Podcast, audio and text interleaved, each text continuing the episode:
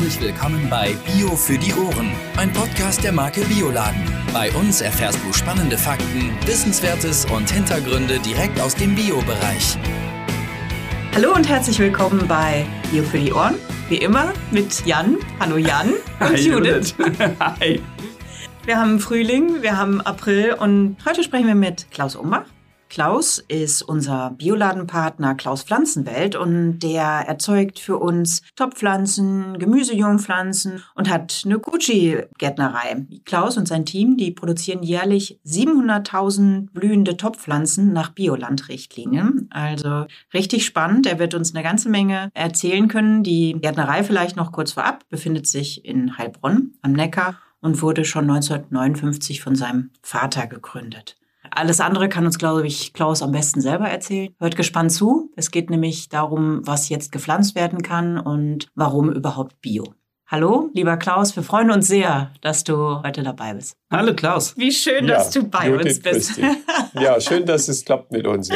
Freut mich. Du, Klaus, wo holen wir dich weg, sozusagen? Wir haben ja heute Morgen unseren Termin. Es ist kurz nach zehn. Was hast du Ja. gerade gemacht? Also ich war tatsächlich mit dem LKW unterwegs und wir haben verschiedene Verkaufsstellen. Ich habe äh, die frischen Pflanzen gebracht und habe dort äh, mit der Verkäuferin noch ein paar Takte geschwätzt. Also wir den jeden Morgen frisch anliefern. Und wie ich so im LKW unterwegs war, bei uns ist ein bisschen Frühlingsfieber, weil die Sonne war heute Morgen heftig da. Und ähm, jetzt drehen die Leute natürlich ein bisschen verrückt, weil nach dem Winter willst du Frühling haben und das sind wir nicht die richtigen Botschafter. Ne? ja, das stimmt. Erzähl doch mal ein bisschen was zu Klaus Umbach selber. Also, wer bist du? Wie kommst du überhaupt dazu, dass du Bioblumen anpflanzt und erzeugst? Also, das ist ja was ganz Besonderes. Ja, Ähm. wie haben wir das Zeitfenster? Reichen zwei Stunden? Ich könnte fünf erzählen. Ganz kurz zu machen. Ja, ich bin quasi äh, mit der Muttermilch in der Gärtnerei aufgewachsen, ähm, zwischen der Salatköpfe. Und bin eigentlich mein Leben lang, äh, ich werde Gärtner mit dem Bewusstsein unterwegs, dass ich Gärtner bin. Also ich hatte zwar mehrere Krisen, wo du mal denkst, du musst was anderes machen, wo du mehr Geld verdienen kannst, mehr Freizeit hast oder nicht so viel Dreck unter den Fingernägeln. Aber im Großen und Ganzen bin ich Vollblutgärtner von der Pike auf, habe das quasi äh, von meinem Vater übernommen, die Gärtnerei. Aber wir haben dann eigentlich keinen Stein auf dem anderen Klasse. Also ich habe hier meine Ausbildung gemacht in der Gärtnerei beim Papa. Mit 16 nach der Realschule war die Gärtnerei Mama, Papa, ich und ich als Azubi, Papa als Meister. Also wenn schon ungewöhnlich, dann richtig.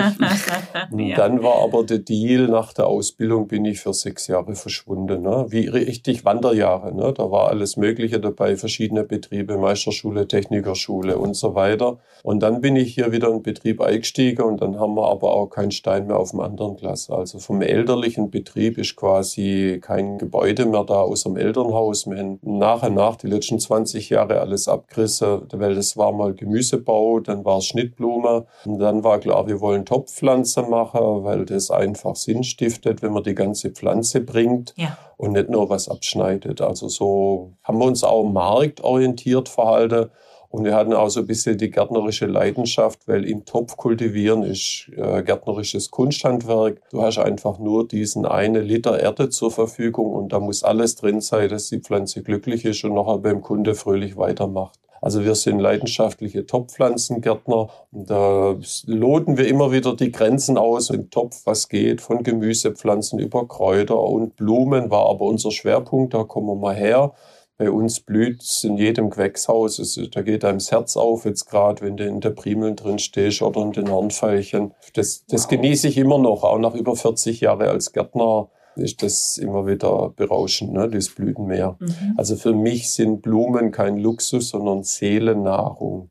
Ah, das, ist, das das, das lebe ich gesagt. eigentlich und auch mein Team hier, da ist jeder jetzt äh, im Fieber sozusagen. Mhm. das ist wie Olympia, du trainierst den ganzen Winter und auf einmal kommt die Sonne raus und dann kannst du liefern. Also, man also richtig liefern. Wir liefern einfach die Freude und wir liefern auch äh, die Pflanzen an jeden, der jetzt gerade ähm, von der Oma, die ihre zwei Hornfeilchen holt, vorne im Hofladen bei meiner Frau, bis äh, ob das jetzt äh, ihr seid bei Weiling oder auch Gartencenter oder so, überall wo Bio-Blume gefragt ist. Bevor wir gleich auf die Qualitäten eingehen, würde ich gerne mal kurz dich geografisch einordnen. Ihr sitzt in mhm. Heilbronn in Baden-Württemberg, richtig? Ja, also es ist nördlich von Stuttgart, ungefähr 40 Kilometer nördlich von Stuttgart. Und wir sind hier ähm, inzwischen mehr, nicht mehr bloß Mama, Papa und ich. Papa ist 92, der ist jetzt ziemlich raus aus dem Geschäft. ja. Wir sind jetzt heute Morgen ungefähr 20 Leute um mich rumgestanden sind. Wir haben ähm, allein sieben Azubis hier am Standort und wir haben aber noch mehrere Standorte. Wir haben noch einen Zweig bin südlich von Stuttgart, werden gerade die Tomaten getopft und ähm, wir haben auch noch eine Fläche dazu bekommen Komma vom Nachbarn. Wir haben noch einen Gemüsebaubetrieb übernommen. Wir haben inzwischen 15.000 Quadratmeter wow. unter Glas und Folie und Gesamtfläche ist 15 Hektar. Also wir fangen jetzt auch an mit Agrarkulturen. Da wird noch einiges kommen, ja. Und alles Bio. Ne? Wir haben den Gemüsebaubetrieb umgeswitcht von konventionell und äh, Glyphosat und Rucola hin zur Vielfalt. Ja. Wow erstmal 1,2 Kilometer Obstbaumwiese angelegt am Straßenrand, zusammen mit der Stadt Heilbronn. Also mit der Diversifizierung haben wir ja kein Problem. Wow. Und wie viele äh, Topfpflanzen habt ihr dann pro Jahr, die ihr erzeugt? Also die 700.000 bis 800.000 Topfpflanzen. Wir machen aber sehr viele Jungpflanzen inzwischen, also Bewurzelungen, Aussaate auch für Kollegen in der Bioszene. Da haben wir ein bisschen ein Beschaffungsproblem mit Bio-Jungpflanzen und da kommen nochmal so 200.000, 300.000 äh, Jungpflanzen dazu. Ne? Das sind dann sozusagen die Pflanzenkinder, die auf die Reise gehen, wo die Kollegen dann topfen oder auspflanzen. Bevor du uns gleich mal vielleicht sagen kannst, warum du Probleme hast mit Jungpflanzen, würde ich gerne erstmal eben klären, warum überhaupt Bio? Hm. Ja, die Frage wäre für mich einfacher, warum so spät? Ich bin ja erst vor zwölf Jahren gestartet mit Bio. Wir waren eigentlich schon immer Bio. Ich mhm. bin äh, gegen den Trend in meiner Altersklasse, den ja alle irgendwie Betriebswirtschaft studiert oder sonst irgendwas. Ich wollte wirklich Gärtner werden und ich wollte keine Chemie. Und ich habe mir das viele Jahre gar nicht vorstellen können, wie das gehen soll. Also da waren einfach noch Hirnblockaden, äh, weil jeder gesagt hat, das geht nicht. Und äh, die Kinder waren schon in der Waldorfschule und wir kaufen seit 40 Jahren im Biolade ein.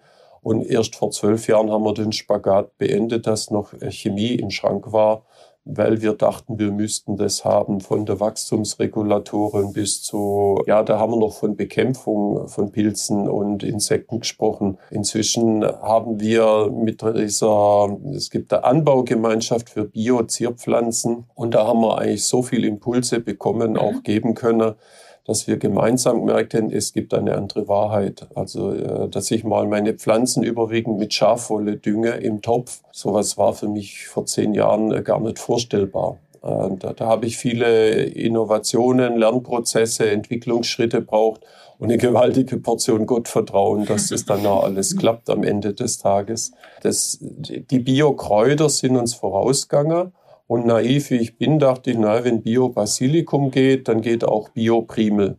Aber es ist eine völlig andere Welt, eine blühende Topfpflanze zu machen wie, wie Kräuter. Also allein schon die Blüte, Blütenentwicklung, dann der optische Eindruck. Ja, es war sehr sportlich, die Umstellung. Aber eigentlich sind wir schon immer Bio gewesen. Wir haben es nur jetzt realisiert im praktischen Alltag. Ja. Und wie man hört, du bist auch ganz zufrieden damit. Also jetzt die letzten Jahre war, war richtig gut. Corona hat uns mal wieder durchgeschüttelt, äh, sonst wären wir wirklich auf einem guten Pfad gewesen. Und letztes Jahr, als die ganze Bioszene, äh, ja, ich sag mal, einen Rückschritt gemacht hat, weil jetzt eher billig anstatt Bio die Devise draus ist. Und wenn es nur 10 oder 20 Prozent sind, die Fehler, aber es tut einfach weh, weil wir waren auch auf mehr äh, gepolt. Wir haben einfach so die letzten drei, vier Jahre richtig Rückgewind gehabt mhm. und dachten, ja, das geht jetzt so weiter. Wir kriegen immer mehr Kunden dazu. Und die Frage ist nur, wie kriegen wir es hier gewuppt, wenn der Betrieb so schnell wächst?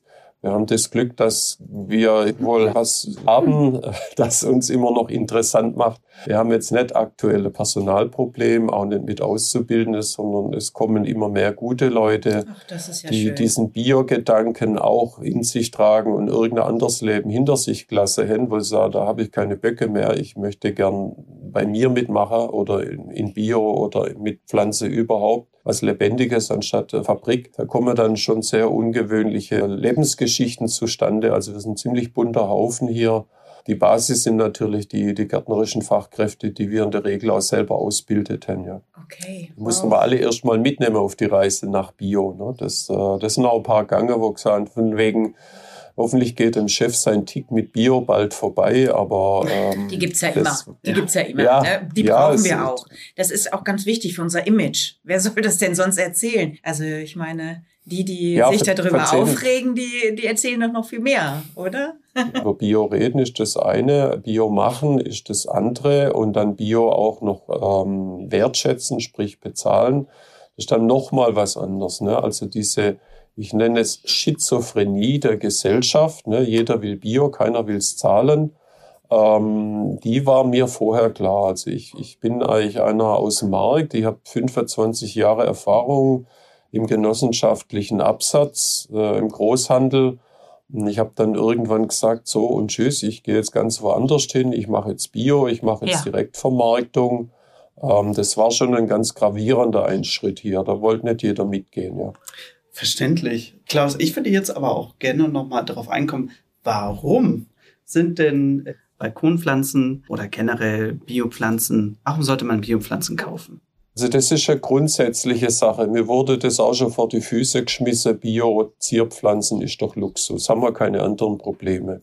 Und ich habe den ganz bescheidenen Ansatz, ich möchte halt die Welt verändern. Und ich verändere die Welt, indem ich mein Handeln ändere ob ich jetzt Kalgamonsalpeter von BASF zur Düngung nehme oder Schafwolle von dem hoheloischen äh, Schäfer, der jetzt noch einen Zweitnutzen hat ähm, bei seiner Schafzucht, das verändert die Welt, ganz unbescheiden. Und dann ist es egal, ob ich das jetzt esse oder ob ich mir das auf den Balkon pflanze, sondern es geht wirklich um diesen Erzeugungsprozess. Also mache ich das in Bio dann beginnt ein ganz anderer Kreislauf, den wir als Bios ja wollen, das Lebendige. Oder mache ich das äh, mineralisch, chemisch? Dann fördere ich halt weiter die aktiennotierten äh, Chemiekonzerne. Und ähm, das fängt beim Herstellungsprozess an.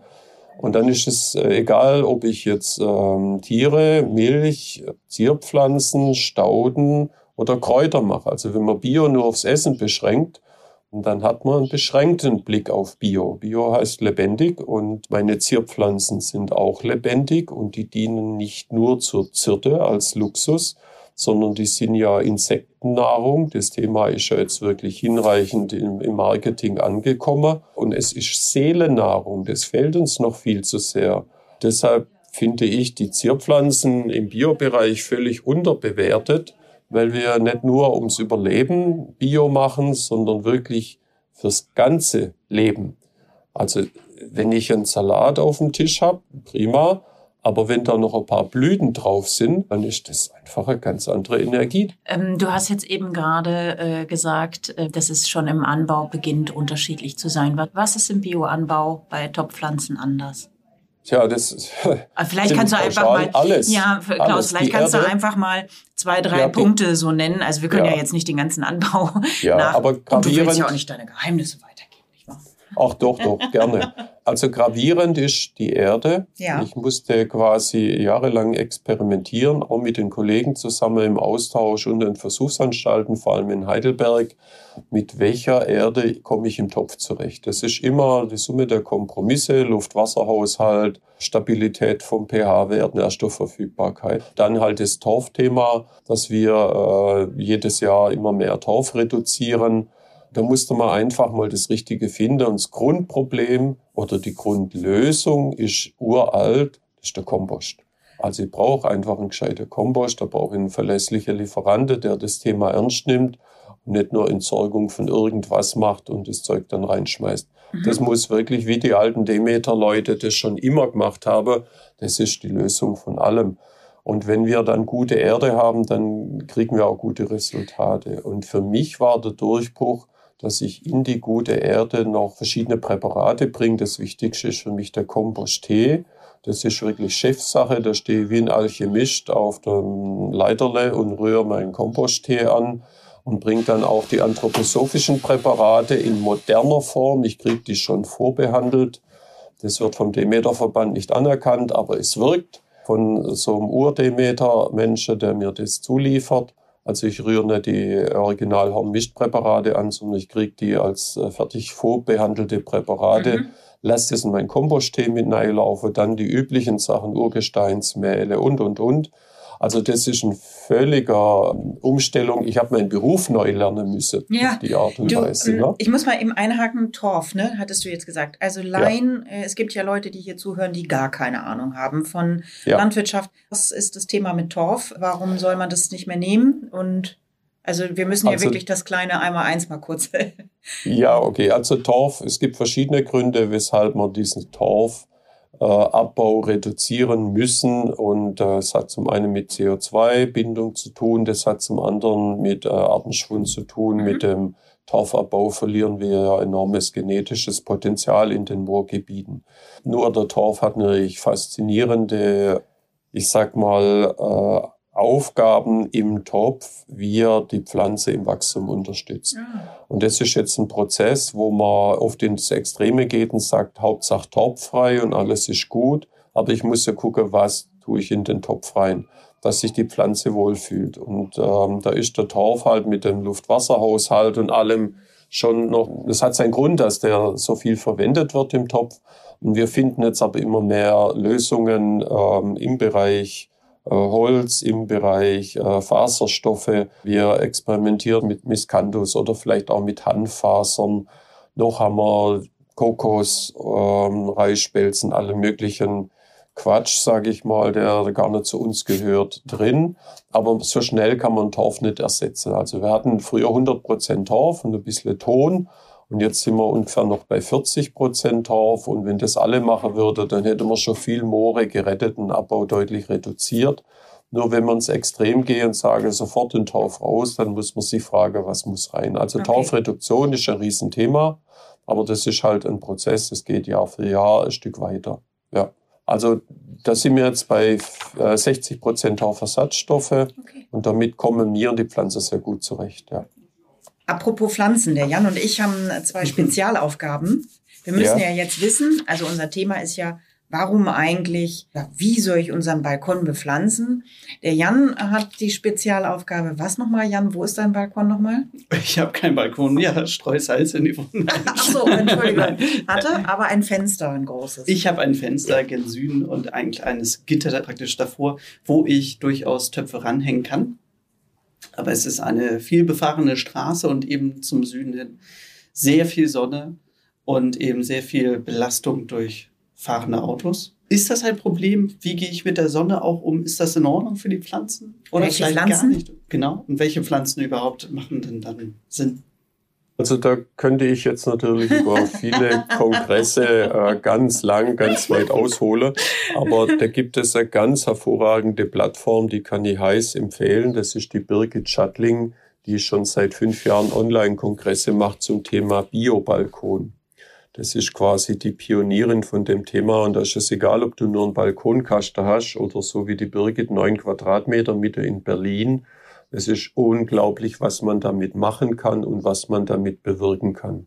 Also es geht erstmal um dich selber, der du quasi hinterm Fenster wohnst und draußen dann vielleicht deine Kräuter ernten kannst. Und ich bin ein großer Freund von einer gemischten Bepflanzung, also was Blühendes fürs Auge, was mhm. Blühendes für die Insekten, ähm, Kräuter zum selber ernten und diese, äh, wenn du jetzt nicht gerade ebenerdig direkt auf Höhe von der Auspuffgase bist, sondern schon im ersten und zweiten Stock, ja. dann dürfte das eigentlich kaum messbar sein, was da bei dir an den Pflanzen ankommt. Das hängt viel mit Luftströmen zusammen und ähm, wie die Abgase aufsteigen, absinken, abfließen können oder so. Da, da, bin ich jetzt nicht der Fachmann. Ich weiß nur, mein Traum wäre, und da bin ich mit der Birgit Schattling auf einer Welle, wenn jeder an seinem Balkon einen Balkonkasten hätte und wenn jeder an jedem Fenster ein paar Töpfe hätte, dann hätten wir ein völlig anderes Stadtklima. Und zwar für die Emotion, fürs Auge, nicht einfach bloß Wände und Beton, als auch fürs Stadtklima. Ja, das also da, sofort. Da das, das ja sind wir gerade, ne? Missionare, ähm, aber das ist mühsam, weil, und jetzt kommt das andere, man muss sich kümmern, also das Gießen. Da gibt es ganz viel technische Hilfsmittel, Wasserspeicher, Balkonkasten oder verschiedene Bewässerungssysteme, ganz schlichte Sachen, Biertrinkflasche umgedreht, äh, in den Balkonkasten reinstecken. Ist nicht so schön, aber auch wirkungsvoll. Also das ist eine Welt für sich. Aber das Sinnvollste ist immer eine gemischte Bepflanzung, also nicht nur Schnittlauch. Mhm. Ja, kann man machen, aber schöner ist halt, wenn man, ich sag mal, was fürs Auge macht, für sich selber und dann noch für die Insekten. Wir haben ja immer mehr Stadtimker. Es findet sich ja was in der Stadt. Aber dann müssen wir was dazu tun. Jetzt haben wir das Haus baut, jetzt wohnen wir schön. Dann sollten wir ein bisschen was zurückgeben. Ob das Dachbegrünung ist, Wandbegrünung. Aber jeder kann Töpfe an sein Fenster stellen. Ich auch zum Beispiel, Klaus. Also ich habe nämlich einen Nordbalkon. Ja. So, ja. und also für mich ist das ein großes Drama, weil ich das Gefühl habe, dass ich jedes Jahr nur vielleicht Stiefmütterchen pflanzen kann. Ähm, ähm, und selbst die lieben die Sonne. Ja, ja. genau. Also Nordbalkon ist wirklich Traum. schwierig. Ja, ja. Aber genau. es, gibt, es gibt tatsächlich für jede, ähm, und da brauchst du dann halt äh, eine gute Beratung, es gibt für jeden Bereich die richtige Pflanze, wo sich wohlfühlt. Du kannst okay. die Hornfeilchen auf dem Nordbalkon machen, die werden halt nicht so hübsch wie auf dem Südbalkon. Ja. Ähm, aber dann kommt noch eine Portion Liebe dazu und dann geht da ganz viel. Also bei den blühenden Pflanzen, die einfach saisonal sind. Mhm. Wenn du jetzt Kräuter hast, die wollen natürlich lieber den Südbalkon, geht aber auch Ost und West. Also man glaubt gar nicht, wie tolerant die Pflanzen sind. Also ich bin eine große Pflegerin, stellen wir uns das mal vor. Also ja. oder wir nehmen ähm, Zuhörerinnen, die jetzt wirklich auch äh, und Zuhörer, die Lust haben, ihren Balkon zu bepflanzen oder ihr Beet auch zu bepflanzen. Das ist ja nicht nur ein Balkon, der im schattigen ähm, Bereich ist, sondern eben auch Halbschatten, Schatten. Äh, was, was würdest du denen jetzt empfehlen? Gibt es irgendwelche Trends, die gerade in sind? Ich meine, wir haben den Pflanzenkatalog hier vor uns. Du hast eine wunderschöne, sehr große Auswahl. Vielleicht kannst du da mal einen kleinen kurzen Spagat machen mit deinen Lieblingen, die man vielleicht für Halbschatten, Schatten, ah, Schatten sind nicht, also Halbschatten. Bisschen, bisschen Sonne sollen sie ja auch abkriegen, ne? Ja, also auf einzelne äh, Pflanzen einzugehen, fällt mir ein bisschen schwer, mhm. weil ich habe da jetzt gar keine Lieblinge, wo ich sage, das ist es, sondern ähm, ich, ich liebe die Vielfalt.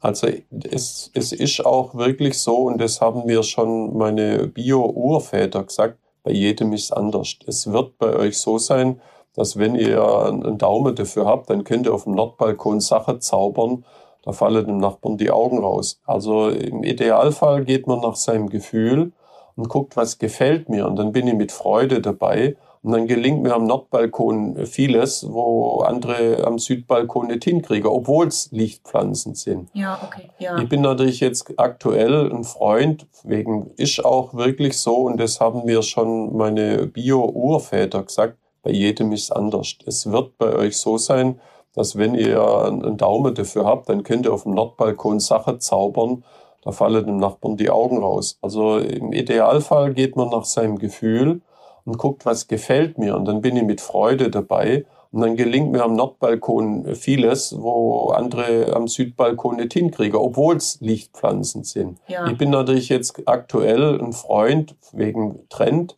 von gebietsheimischen Stauden. Wir haben ein kleines Sortiment von Blütenstauden, die äh, jetzt natürlich für den süddeutschen Raum sind. Das schränkt ein bisschen ein, das gibt's aber an anderer Stelle auch. Oder man kann auch die Zierpflanzen nehmen, auch das ist Insektennahrung oder Bienennahrung. Also ich bin wirklich der Freund der blühenden Sachen. Für mich ist es immer gefährlich, diesen Basilikum im Topf, dass der nicht zum Wegwerfprodukt wird. Ne? Jetzt kaufe ich schon eine Topfpflanze, schneiden ab und schmeißen fort da kräuseln sich mir ein bisschen die Nackenhaare. Also ich bin eher ein Freund dann von diesem rotlaubigen Basilikum, den kann man sich jetzt mal merken. Also der rotlaubige, ähm, wir nennen den Afrikaans, Strauch, ist ein Strauch, Basilikum. Äh, der schmeckt anders, das sieht anders aus wie der klassische Basilikum, aber ich finde den genial. Der geht im Norden, im Süden, im Osten, im Westen. Der ist extrem robust, wächst halt dort besser, dort ein bisschen schwächer. Und wenn man ihn nicht aberntet, dann blüht er und dann hat man Insekten ohne Ende dort. Also das Strauchbasilikum, das ist glaube ich die äh, Hobbygärtnerbezeichnung, den finde ich genial. Das ist großartig. Das ist schön. Also und wenn ich das jetzt nochmal so kurz resümieren darf, du, wie viele wie viel unterschiedliche Topf- und Beetpflanzen hast du hier ähm, insgesamt ich? ja unterschiedliche im Angebot? Mehrere hundert. Ich habe aber bei Weiling, muss ich ehrlich sagen, nur einige hundert gelistet, weil wir einfach gucken, was passt in den Bioladen. Also Ja, was macht okay. Sinn. Einfach, dass es mal auch ein paar Tage aushält. Die, die Weicheier, die Sensibelchen, die lassen wir da weg. Ja. Und wir kriegen halt auch nicht die ganze Sortimentsbreite in, in, in, in diesen Weg rein. Aber ich, ich habe keine Zahl, dass ich sage, es sind 122 verschiedene Sorten und Arten, es sind sicher 1000. Aber das ist ja wichtig, dass unsere ähm, Handelspartner, die Bioläden, mit dem Kunden, wenn sie eine Beratung haben, vielleicht den Katalog sich angucken und sagen, die können wir dir besorgen. Das heißt also, deine Empfehlung ist im Grunde genommen, lass den Kunden nach seinem Gefühl entscheiden. Klar muss man jetzt gucken, ist, das ein, ist der für einen halbschattigen Standort oder sehr sonnigen Standort geeignet, die Pflanze. Aber im Grunde genommen sagst du, guckt euch das aus, was euch gefällt und dann kümmert ihr euch auch drum. Kann ich das Ja. so zusammenfassen? Weil dann Ja. hat man ja wirklich auch eine schöne Vielfalt, man hat Spaß daran, sich da wahrscheinlich dann auch jeden Abend zu gießen im Hochsommer. Ne? Man muss natürlich die Jahreszeit sich angucken. Ich habe jetzt hier eben bei mir gesehen, der Frühlingssteinbrech äh, wäre jetzt was für März, April. Und dann Ja. danach könnte ich zum Beispiel die Purpurglöckchen pflanzen, ne? Also Ja, für den ja. Sommer. Ja, das, also in einem Atemzug würde ich halt gießen und genießen. oh, das ist schön. wollen. Das ist sehr schön. Mhm. So, so sollte es sein. Also, dass es nicht Arbeit ist, sondern Freude. Ne? Sondern einfach gucken, was spricht einen an. Und die Sortimente wählen wir zusammen mit Weiling auch jahreszeitlich so passend aus, dass man eigentlich nichts falsch machen kann. Ja. Deshalb das eingeschränkte Sortiment. Es gibt dann für die Spezialisten, für die Liebhaber immer noch mal was. Da sind wir dann eher vorsichtig. Und das muss ich jetzt auch mal ganz deutlich sagen. Weiling hat mit dem Katalog ein Werk geschaffen. Das, es gibt nichts Ähnliches oder Vergleichbares äh, im deutschsprachigen Raum und da kenne ich mich ganz gut aus. Ja, das ist ja ein Das ist Kompliment wirklich ein. Nachschlagewerk, wo man dann auch findet, also passend zur Jahreszeit, ähm, mehr wie bei jedem anderen. Da hat man bei Weiling wirklich Pionierarbeit geleistet in dem Bereich äh, Bio-Zierpflanzen, Bio-Blumen oder überhaupt Biotopfpflanzen. Da war ich selber geblättet, wo ich den Katalog sehe. Da blieb mir mal die Spucke weg. Und ich denke, Respekt. das hätte ich nicht erwartet, ja. Da kann man ja auch nochmal gleich dazu sagen, dass ihr ja auch Bioladenpartner seid und insofern auch eine enge Zusammenarbeit besteht. Ja, also äh, ich habe sehr viel Unterstützung von Weiling bekommen, habe auch in der Sortimentsentwicklung äh, deutlich mitgewirkt und äh, bin deshalb nur Biolandpartner und nicht Demeter. Ich sehe da schon noch ähm, eine Steigerung im Nutzen, weil es manches Mal keinen Sinn macht. Die Präparate, die sind eigentlich im Ursprung, also für Pflanzen auf dem Feld, gedacht und wir haben im Topf erstmal ein künstliches System.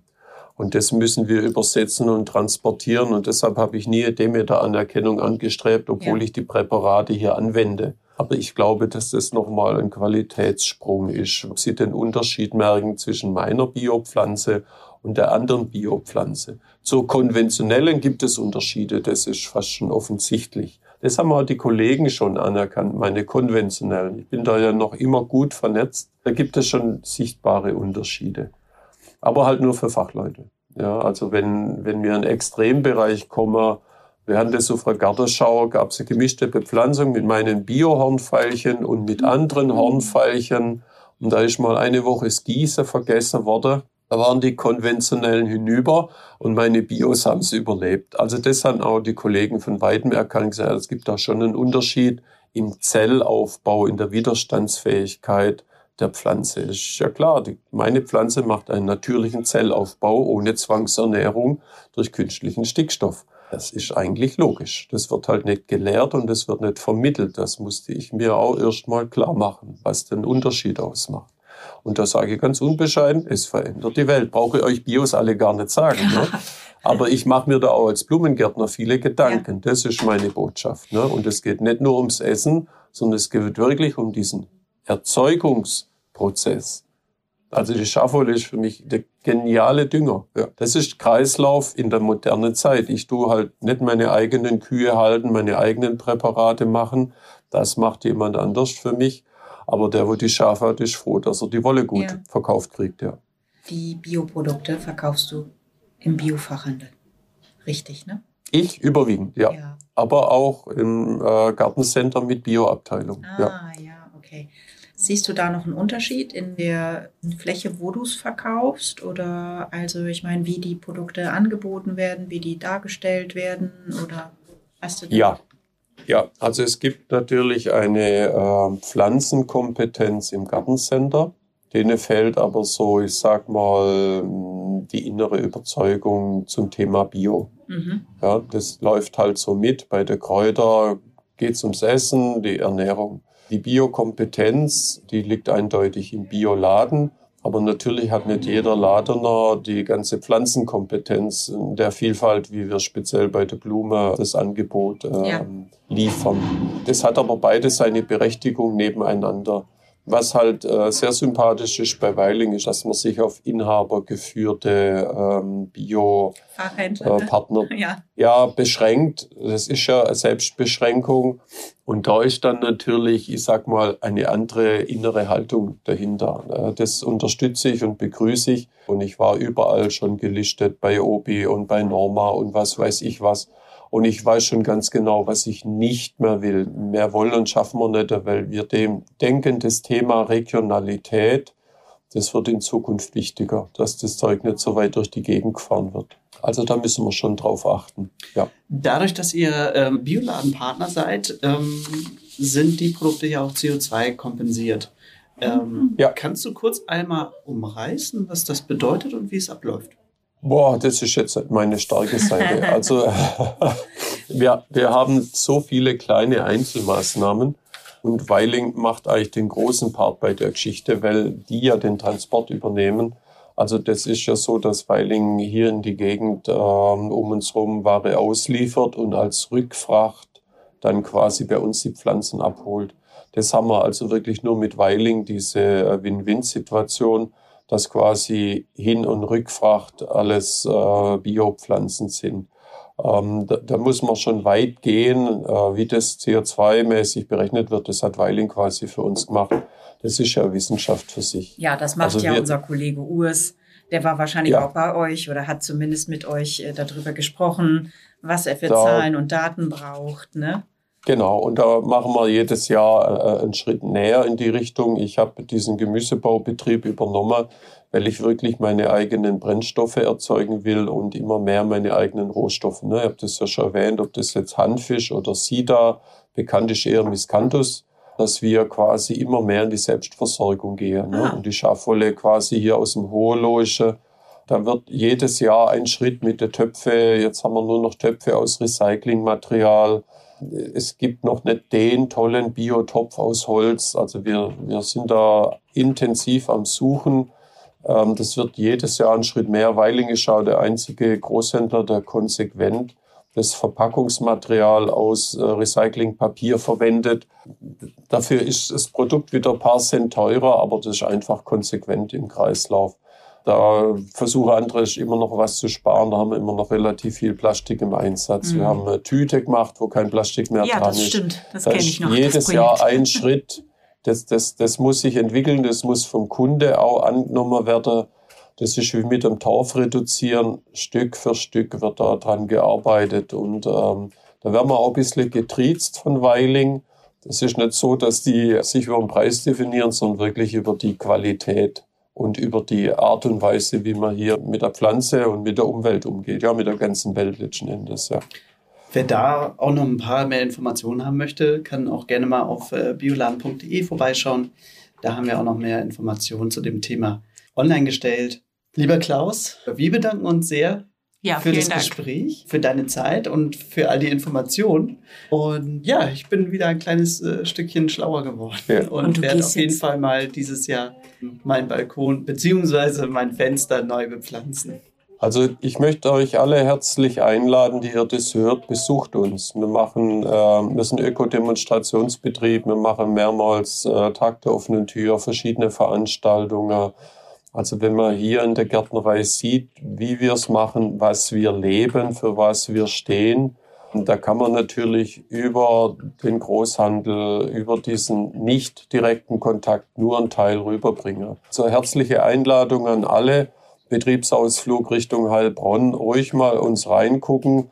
Über die Logistik werden wir alles über Weiling liefern können, weil wir das ja vom Sortiment her gar nicht machen, dass wir die Bioläden direkt beliefern wollen. Aber die, die menschliche Begegnung, die fehlt uns ein bisschen. Also die sollten wir außerhalb der Messen vielleicht auch pflegen. Deshalb an alle, die es hören, die herzliche Einladung, besucht uns. Ist ja vielleicht nochmal ein Thema über die Akademie, Jan. Ja, Ne? Ja, ja auch. Genau. klasse. Ich Vielen Dank. Okay. danke dir. Und sonnige Ja. Grüße, das braucht ihr, glaube ich, jetzt, nicht wahr? Jetzt äh, Sonne und Sommer und äh, in Fülle, zwischendrin nachts Regen, tags Sonne. So könnte man das ja schön. Euch eine gute Zeit Okay. und ähm, Ja, danke Erfolg. euch. Bis dahin, gute Saison. Tschüss. Bis dahin. Tschüss. Du hast noch Fragen oder Anmerkungen? Dann schreib uns an podcast.bioladen.de. Bio für die Ohren wurde dir präsentiert von Bioladen, eine Marke des Bio-Großhandels Weiling. Biopionier seit 1975. Dir hat gefallen, was du gehört hast? Dann sei bei unserer nächsten Folge Bio für die Ohren wieder dabei. Infos zum Podcast findest du auf bioladen.de.